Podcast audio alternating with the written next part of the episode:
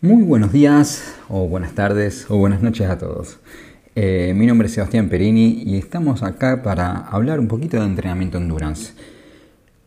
En esta oportunidad eh, quería explayarme un poquito sobre lo que es la potencia eh, en el ciclismo y más específicamente sobre la potencia para aquellos medidores de potencia en donde estos equipos pueden medir la potencia tanto de una pierna como de la otra. Y un poco es eh, para qué nos, puede servir este tipo de medición en nuestro ciclista. Por eso, hoy vamos a hablar un poquito del empleo de la medida de la potencia en cada pierna, basado un poquito en el artículo de José Ruano, que es un entrenador español. Él nos habla que en la actualidad Contamos con bastantes modelos de potenciómetros en el mercado que miden el valor de la potencia generada en ambas piernas durante la pedaleada. Vamos a ver que existen varios de estos equipos, pero hay equipos específicamente que generan eh, una valiosa información que nos puede estar retroalimentando eh, a nosotros los entrenadores como así también al ciclista. Estas características eh, permiten conocer algunos valores que pueden ayudar al entrenador a tomar ciertas decisiones a fin de mejorar el rendimiento de su ciclista.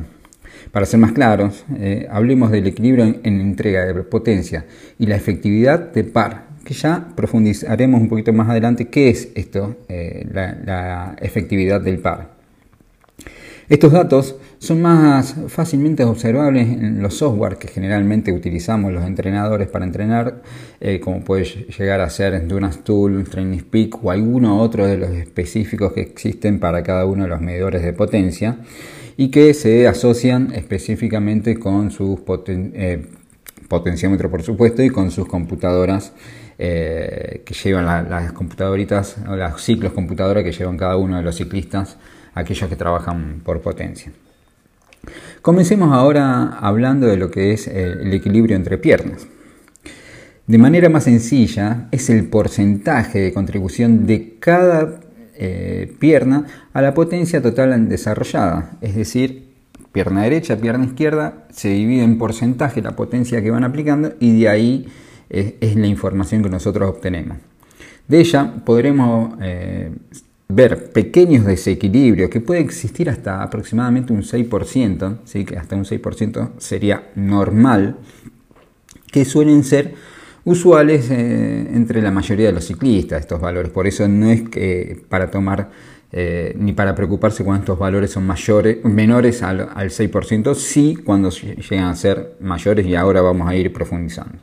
De manera más sencilla, es el porcentaje de contribución de cada pierna a la, potencia total de desarrollada. de esta manera podremos ver pequeños desequilibrios y de esa manera, valga la redundancia, eh, reconocer las falencias que está teniendo en fuerza nuestro, o biomecánica de nuestro deportista. Al comienzo de de la biomecánica en sí.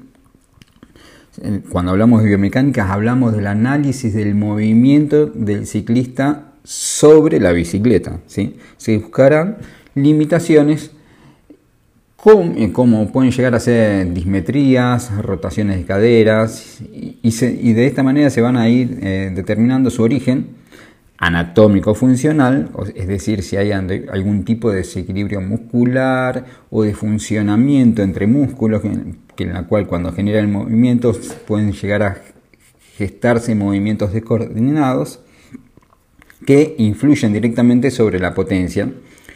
Entonces, a partir de esto se aplicarán medidas correctivas eh, o de corrección para tratar de pulir biomecánicamente al ciclista. En la gran mayoría de los casos, la base, ah, la, base de los movimientos de nuestro deportista suele tener algunos ah, detalles que se van a ir puliendo a medida que se vayan trabajando.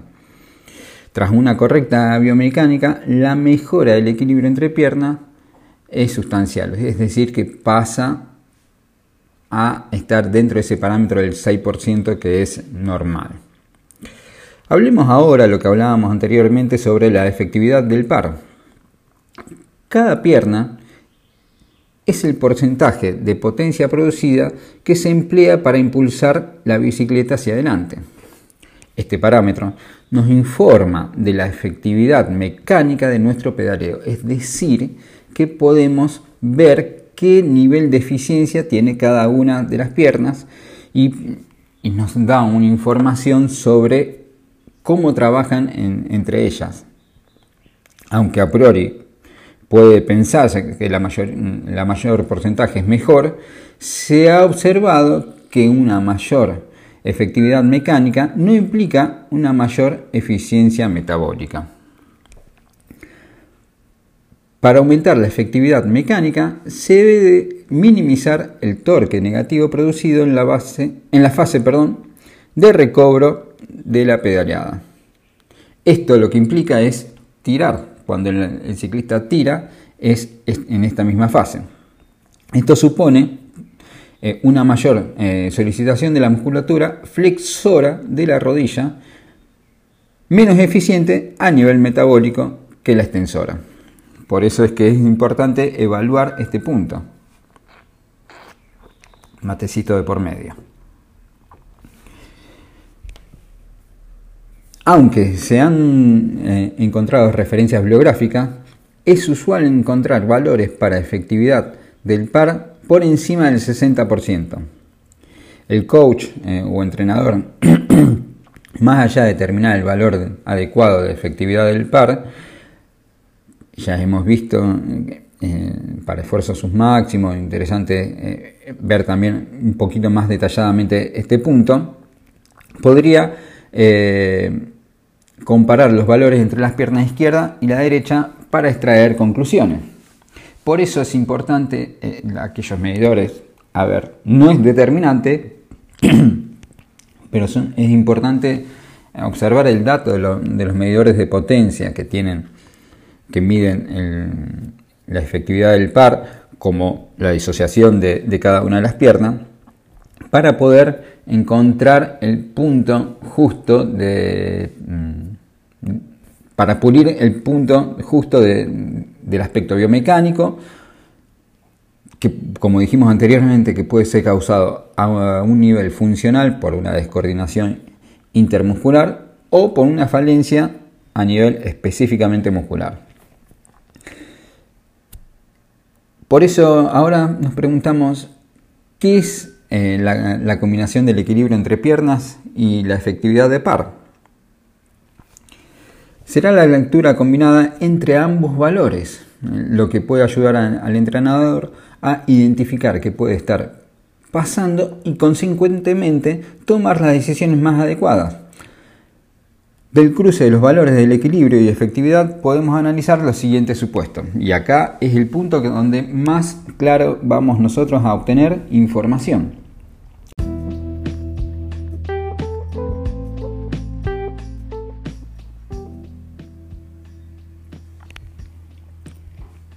Si el equilibrio balanceado 50-50, el porcentaje de efectividad del par es sustancialmente mayor en una pierna, puede suponer el empleo de mayor musculatura flexora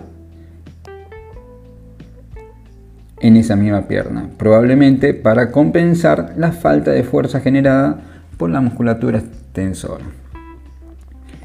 En este caso, el entrenador podría actuar sobre el entrenamiento de fuerza para corregir esta situación y mejorar la capacidad de los músculos extensores. En cambio, si el equilibrio no es balanceado, la pierna que genera menos potencia es la que tiene un valor más alto de efectividad de par. Sería un caso similar al anterior, pero más acentuado, donde los músculos flexores de la pierna que aporta menos potencia trabajan más que los de la pierna contraria. Continuando con el equilibrio no balanceado, la pierna que genera más potencia también es la que tiene valor más alto de efectividad de par. Este caso aporta indicios de que sea esta pierna muscularmente más desarrollada. Es complicado extraer resultados sobre las diferencias en el empleo de la musculatura flexora entre los dos miembros inferiores. Como medida a tomar por parte del entrenador, podríamos reforzarse eh, en el entrenamiento de la fuerza en la pierna débil y evaluar después de al menos 8 a 10 semanas y de esa manera ir obteniendo mayor información. Conclusiones finales.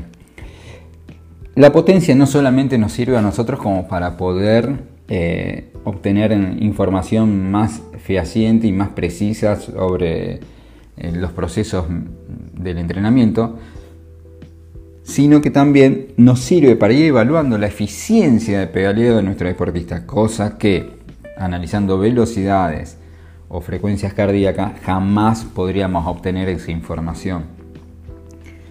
Por eso la, potencia suelo decir que es la herramienta fundamental para el, entrenamiento de cualquier deportista, sea de running o de ciclismo, porque es tanta la información que nos brinda y nos pule tantas las tomas de decisiones a los entrenadores que eh, pasa a ser, termina siendo una herramienta fundamental. Eh, todo este artículo mm, que poco lo leí y un poco lo fuimos comentando. Eh, me lo motivó un atleta en donde, el cual se hizo un, análisis biomecánico y eso ayudó a cambiar muchísimo su eficiencia de pedaleo. Hasta venía teniendo eh, muchos problemas en lo que respecta a, su eficiencia, eh, a, su potencia en general, a raíz de quizás por la falta de entrenabilidad, a, raíz por faltas biomecánicas y con un buen trabajo de, biomecánica está empezando a pulir y a, estar siendo más eficiente a la hora de pedalear. Eh, así que Pipi, eh, esto fue un poquito para vos también. Eh, para felicitarte por el hecho de hacer un estudio biomecánico. A lo que voy, ¿es indispensable el estudio biomecánico? Es indispensable cuando estamos encontrando falencias en nuestra potencia, en este desequilibrio del par o de, algunas de, las piernas y de esa manera poder encontrar verdaderamente la, falencia que, tenemos. ¿Es indispensable? No es indispensable, es que la potencia mida ambas, en ambos pedales, sea medible en ambos pedales para evaluar la potencia de pierna pero es como vimos en este, en este artículo, en este post de hoy, es un nivel de información muy valioso a la hora de, poder entrenar. Y bueno, eh, espero que les haya gustado, eh, espero haber sido un poquito claro con, toda esta información. Saben que, cualquier consulta que tienen o que tengan pueden escribirme ahí por Instagram en arroba perinicoach que eh, le contestaré cualquier consulta a la brevedad. También pueden encontrarme en mi, web como eh, www.perinicoach o perinicoach.com y también pueden ver algunos de los programas eh, de mis episodios por YouTube en Perinicoach en el canal. Estamos preparando también un, un nuevo video sobre entrenabilidad periodización, sobre todo en lo que es la periodización inversa en YouTube, que me está llevando tiempo, por eso y estoy demorado, pero en los próximos días esperemos eh, tenerlo ya listo. Bueno, será hasta un próximo eh, encuentro y, y así será. Hasta el próximo encuentro. chau, chau.